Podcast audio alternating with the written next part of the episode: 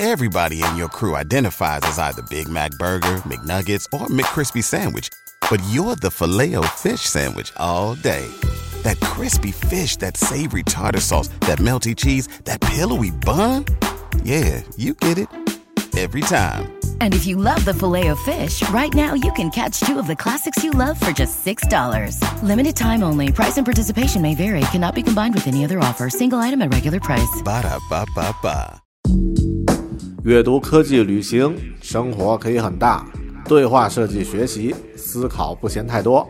这里是 iTunes 获奖播客《狗熊有话说》，一听就停不下来的哦。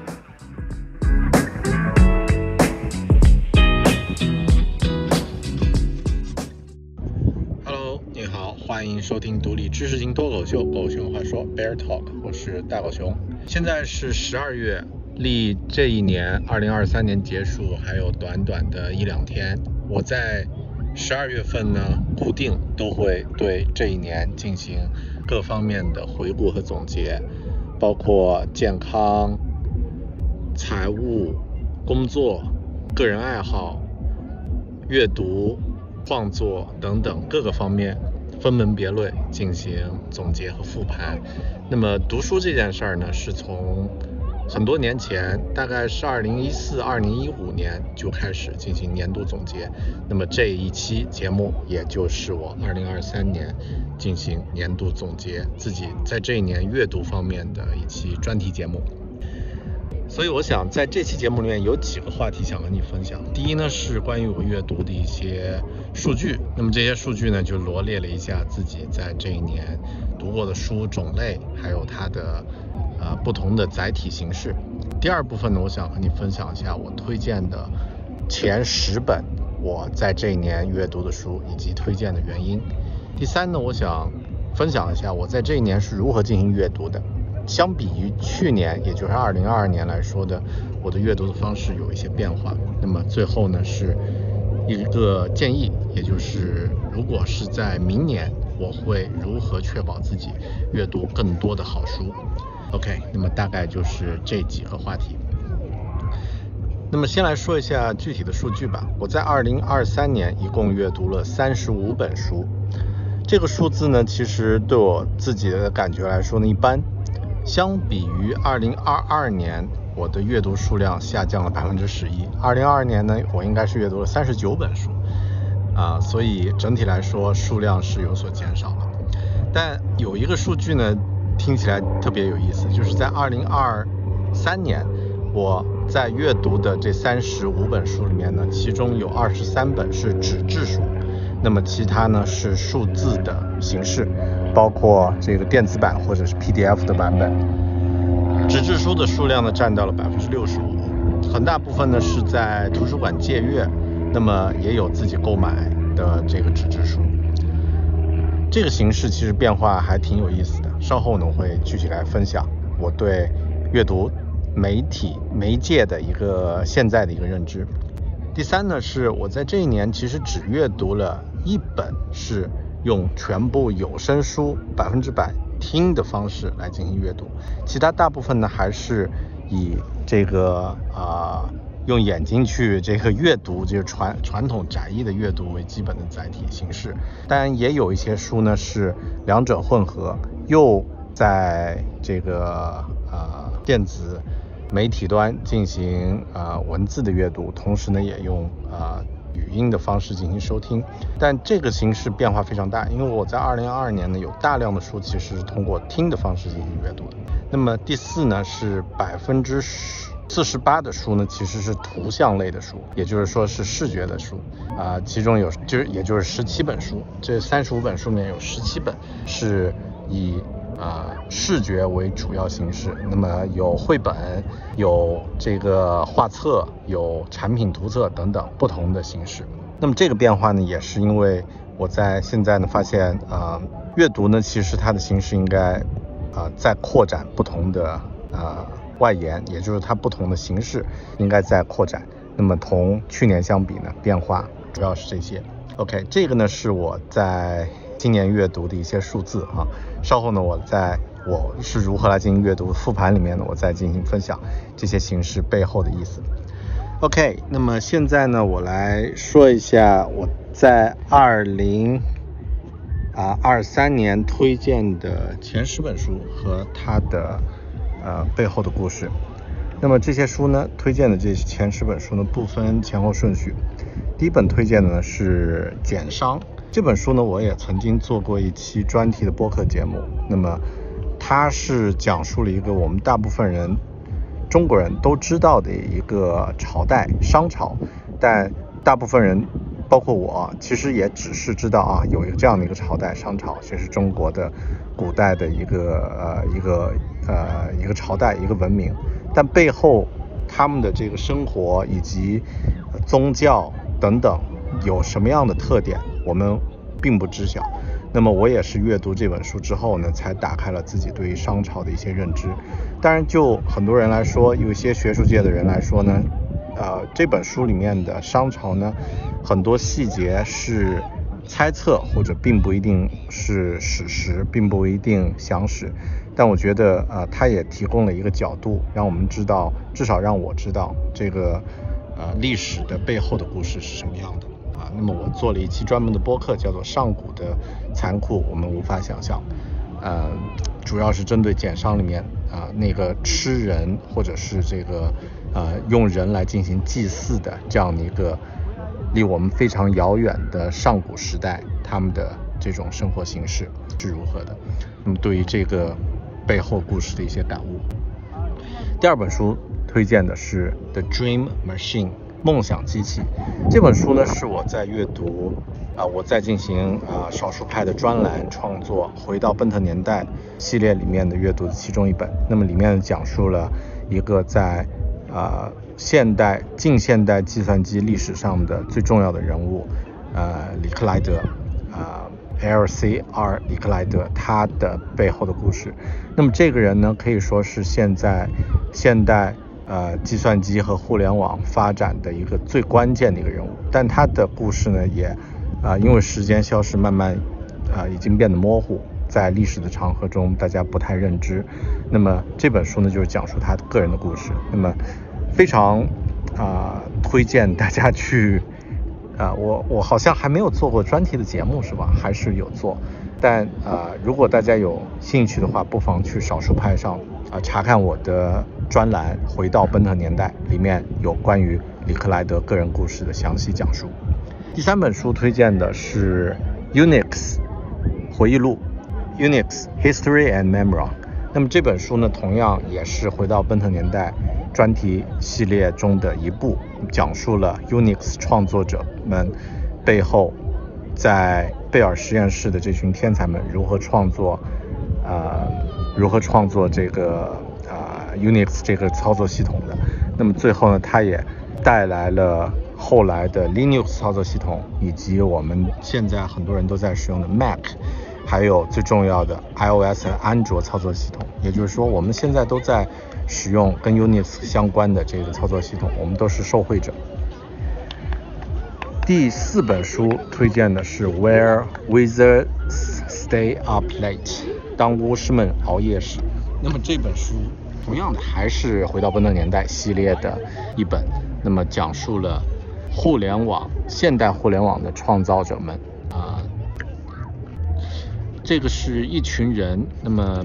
他们背后的故事。那么这个这个专题呢，我在回到奔腾年代里面呃详细的讲述，但之后应该会做一期专门的播客，因为那个故事实在是太啊令人向往了，和我们常熟知的那些啊，比如说乔布斯啊、比尔盖茨的故事还不太一样。第五本书我推荐的是《游戏结束：任天堂全球征服史》。这本书呢是一本由啊，读库杂志出版，哎，还是哪一家出版的啊？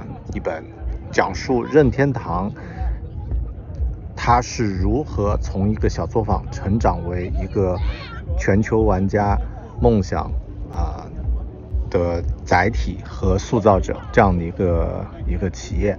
那么有大量关于八十年代任天堂如何封疆拓土，如何与其他的厂商争夺。包括像如何获得俄罗斯版方块的版权，如何前前往苏联、前苏联去获得版权，如何与其他的公司进行啊各种诉讼争夺，以及啊超级马里奥这个最经典的形象是如何诞生。所以这本书我也非常推荐啊，非常啊值得游戏爱好者们一看。第六本书《Design is a Job》，设计是一项工作。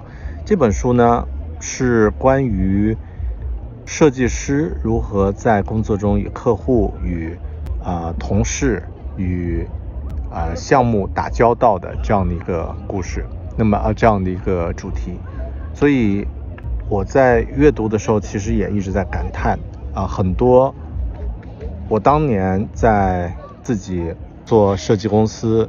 面对客户踩过的那些坑，如果当时读过这本书的话，应该可以得到很好的解决。下一本书，第七本书《Hard Drive》硬盘这本书呢，是讲述比尔盖茨，美国前首富、微软公司的创始人的一段黑历史。为什么说它是黑历史呢？因为关于比尔盖茨有很多的专题。呃，传记，那么有一些传记呢是经过官方授权，也就是说它是经过当事人审核啊，去除掉了一些啊它的黑暗面，然后呢也以一些相对正面的角度去讲述人的故事。但硬盘这本书呢，它是啊由两位调查记者撰写，那么呃采访了很多不同的当事人，那么尽量从。客观的角度还原了比尔盖茨的一个呃一个真实的一面，就是你可以看到他那种呃粗暴啊商业上的狡诈，还有呃没有礼貌等等，然后呃强烈的痴迷于竞争等等这样的一些特点，但同时呢也展现出他的那种个人魅力，以及在那个时代因为时代的关系呢啊成为呃时代的弄潮儿。的故事，大部分人对比尔盖茨的理解其实很简单。我也因为进行一个专题创作的原因，所以认真阅读了这本书，同样收获巨大。第八本书其实和比尔盖茨互相对应，也就是乔布斯 （Steve Jobs and Next）。这本书的切入点非常有意思，因为大部分关于乔布斯的故事都是讲述他在苹果的工作。以及他的呃，比如说在早期创业，或者是在后期返回苹果。而这本书呢，专门讲述了他在离开苹果的那十年，也就是他在自己创业进行 Next 这个公司的运作的时候的那些故事。当然也有满满的黑历史，啊，你可以看到乔布斯那些呃家喻户晓的黑暗面被极致的放大，啊，或者说被啊。一览无余的曝光出来，但同时呢，也可以看到很多后来苹果成功的地方，正是借鉴了当年啊 Next 时代的一些呃一些失败的尝试，所以很不错。第九本书是一本绘本，叫做啊 You and a Bike and a Road。这本书是一本绘本，它是一个呃插图作者。一位女性独自骑车，呃，穿越大半个美国的一个一段经历，那么用绘本的形式记录她一路上的见闻和感悟感悟，有点类似一个游记，但是呢，它又是一个视觉化的呈现。那么视觉呢，在于借助作者的眼光，它展现了不同的世界。我记得我在去年二零二二年呢，推荐过一本游记，啊，由国内的一位旅行作家，我一下忘了名字了啊，就是写那个呃失落的卫星，呃那本书，还有这个呃午夜降临时抵达啊，那么是去年的推荐。那么今年呢，我没有阅读文字的游记，相反的阅读了这本视觉游记，那么别有一番风味。而且这本书呢，作者本身他是有焦虑、有自我怀疑等等倾向。那么在这段旅程中呢，他也逐渐的。认识到了自我，或者说慢慢和自我和解，最终他的旅行没有完成自己预定的目标，但这不正正不正就是生活本身最常见的面貌吗？啊，计划往往赶不上实际的执行，但更多是在过程中你的收获是什么？最后一本书是一个系列，第十本书是我在今年最后阅读的一套小说。啊，地铁二零三三至地铁二零三五，它分别是三本《地铁二零三三》《二零三四》《二零三五》，讲述了三段不同的故事。整个故事的设定呢，是在人类爆发了美苏之间的核战争，整个世界基本上被毁灭，特别是俄罗斯莫斯科的人呢，只剩下四万人生活在莫斯科地下的地铁系统中，持续了生活了二十年。那么在这段过程中，不见光。不见天日，地面上呢被辐射笼罩，偶尔人们只能去到呃地面，但非常危险，在地面上充满了变异的生物和强辐射。那么地下的世界呢，也因为资源和封闭资源有限，还有封闭的空间呢，人类开始慢慢的异化。那么是一个后现代启示录的这样的一个故事。但我喜欢这套设定呢，首先是因为我本身就喜欢这种后现代启示录的风格啊，做很多作品我都喜欢。那么更多呢，其实也是因为它本身第一部讲述了一个非常精彩的故事，那么第二部《地铁二零三四》呢，其实略有一点水平下降啊，像一个网文作品。但第三部呢，更多对于人性的黑暗的描写，以及一些复杂深刻主题的挖掘呢，让这本第三部呢，进入到了一个这个类型很罕见的深度，所以啊，也是我今年强烈推荐的一套啊一套虚构类的作品。之后呢，我会专门录制一期主题播客来分享这本书的内容。OK，那么这就是我今年的十本阅读过的啊 Top Ten 的读书推荐，希望你喜欢。分享了我的前十本二零二三年的阅读推荐之后呢，接下来来说一说我在二零二三年是如何读书的。那么有这样的几条，第一条呢，我在这一年尽可能大量的去使用图书馆资源。在新西兰，其实图书馆的资源是非常丰富的，大部分你能够听到市面上正在流行或者是一些大部头的著作，在图书馆都可以借阅到，或者可以订阅到，订呃这个呃事先查询啊，然后借阅。而且呢，在图书馆里面有大量的以视觉为主题的书，比如说像画册，像呃这个绘本或者是其他类型的书。这些书呢，如果要去自己购买是很贵的。那么如果去阅读电子版呢，又差了那种韵味和感觉。所以我在今年呢，大量的使用图书馆的资源，那么效果也非常好。这是第一个啊，我在今年阅读与往年不太一样的地方。第二呢，是在今年呢，我阅读了很多纸质书。这个在刚刚讲述我的分享的呃数据的时候已经说了，二十三本纸质书，那么占到了整本整个年度阅读的百分之六十五。为什么呢？因为我非常呃深刻的认识到，就是阅读纸质书它的质量和阅读的质量和效果是远远超过于其他类型的书的，像。纸质书的阅读呢，怎么说？对于，嗯，如果用吃饭来打比方，它就像是一个呃吃一顿大餐。那么电子书，特别是有声书的阅读呢，更像是去吃快餐，快速的获取一个书籍里面的知识信息。在往年呢，我更多是以学习、提升自己的技能，然后啊。快速的了解职场上的一些技巧和呃和实用的知识，非虚构的书籍里面以那些教程和社科类的书为主，所以更多用听的方式足够了。但这样的听书其实往往会带来，就是你对书的理解和呃认知呢是非常浅的。今年呢，我其实相反会大量的阅读纸质书。那么，哪怕像一些画册或者像一些纸质书，其实并没有是从头到尾读完，但依然是收获明显的要比往年要多。今年所有我阅读过的书，我都记得住啊。像往年一些听过的有声书，其实过了也就过了，甚至我都忘了我读过这本书，我读的它的内容是什么。那么这是今年的第二个收获，就是纸质书重新变成我的首选。第三呢是，呃，有声书作为可选，但是更多我会使用一种混合的方式进行阅读。啊，这里要说就是现代的这个阅读工具，它已经能够支持，比如说有一些内容，你可以用 AI 语音的方式，用有声书的方式进行阅读。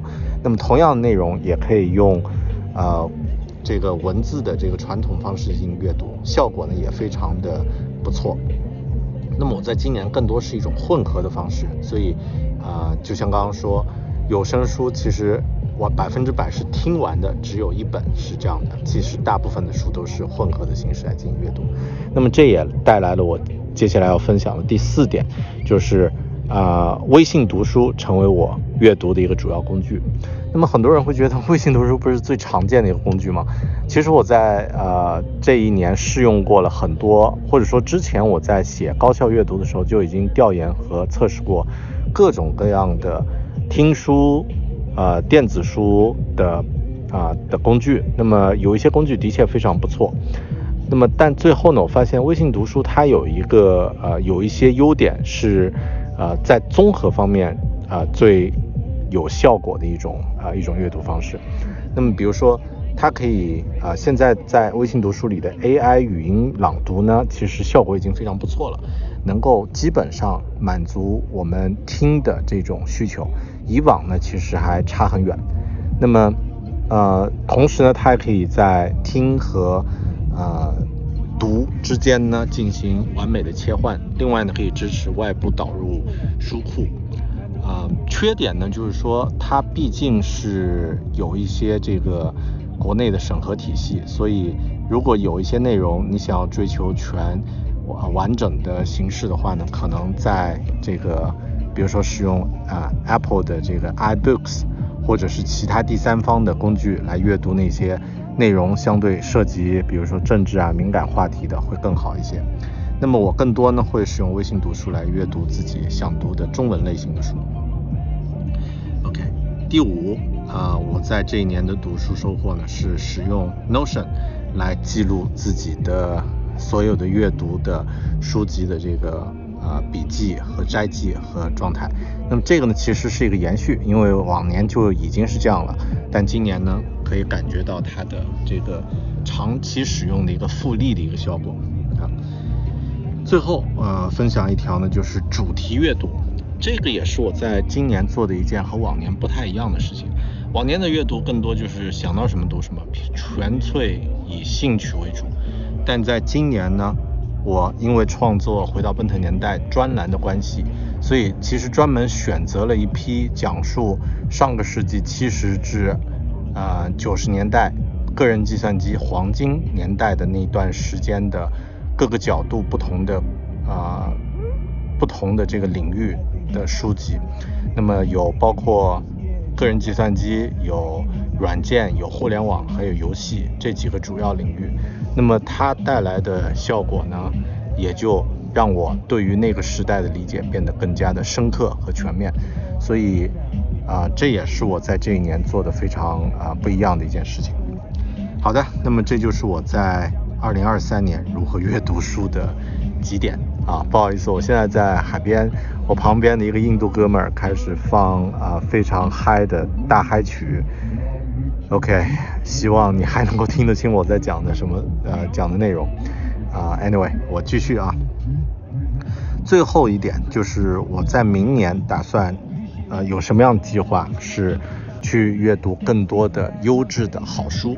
那么这个是我的一个目标，就是 read more good books in 2024。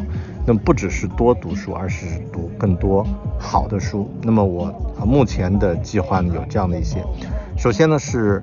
呃，我啊，确定是提前计划一些关键的、难啃的呃专业领域的一些书籍。那么啊，也就是说，我会计划出一些我想要从头读到尾的、深入去阅读、消化的这个书。那么预计应该每个月有这样的一本，那么保证这样的一个数量啊，这是第一步。第二步呢？我还是会使用电子上的这个微信读书和 iBooks 这两个工具作为主要的工具，这是第二部分。第，呃，其实还有很多辅助的工具，但我觉得，呃，这两个工具它有一个优势，就是都是由大厂推出，它的稳定性和系统更新呢是有保证的。不会说出现那种，哎呀，你用了很长时间了，所有的信息都在里面，突然它用不了了。那么这个在第三方的小型软件里面经常会出现。第三个啊，我要注意的呢，就是我会更多去啊把握一些 reading snacks，就是阅读零食。那么对于一些呃只是扩展自己的认知和知识的广度和呃满足自己的好奇心的一些内容呢，啊，用那种短小精干的方式进行阅读。那么用听的方式啊，用快速跳读，用我在高效阅读里面总结出的那些方式进行整理和呃和阅读。那么啊，这是我的这个叫 reading snacks。那么就像吃零食一样啊。那么呃，就像我们平时想要运动，你可以去健身房做深度的运动，但呃，如果不能保证这样的运动频率的话呢，也可以随时啊，就是做一些短平快的一些运动。第啊，下一个，下一个第四个，我明年会做的是阅读更多视觉化的书。那么这个呢，是我发现，呃，这是一个很好锻炼自己思维和呃感受不一样的这个世界的一种方式啊。那么不一定非要是线性的文字。多去阅读一些视觉化的东西，其实很有帮助，而且它也算数啊。第五呢，我想推荐的是，我想啊，对自己建议的是，或者说我现在的一个认知就是，你不必去从头到尾，从第一页读到最后一页才算读过一本书。那么啊，很多书其实并不一定是需要这样去阅读的，获取其中对自己有用的信息也就够了。下一条啊是。啊，没有了。我觉得更多关于阅读方面呢，其实可以去啊，如果大家对这个话题感兴趣，去购买我的高效阅读，里面已经总结出所有我在这几年对于阅读方面的一些心得和收获。那么要比收听这期播客更有价值啊，在国内的各个购书网站去搜索啊高效阅读，或者直接搜索五个字“阅读超能力”。那么你就可以找到我写的那本高效阅读，呃，提升自己阅读超能力的呃专题。那么很值得啊，在年底对自己做阅读方面的投入。那么也希望大家能在二零二四年读好书，多读书。感谢你的收听，我们下期节目再见。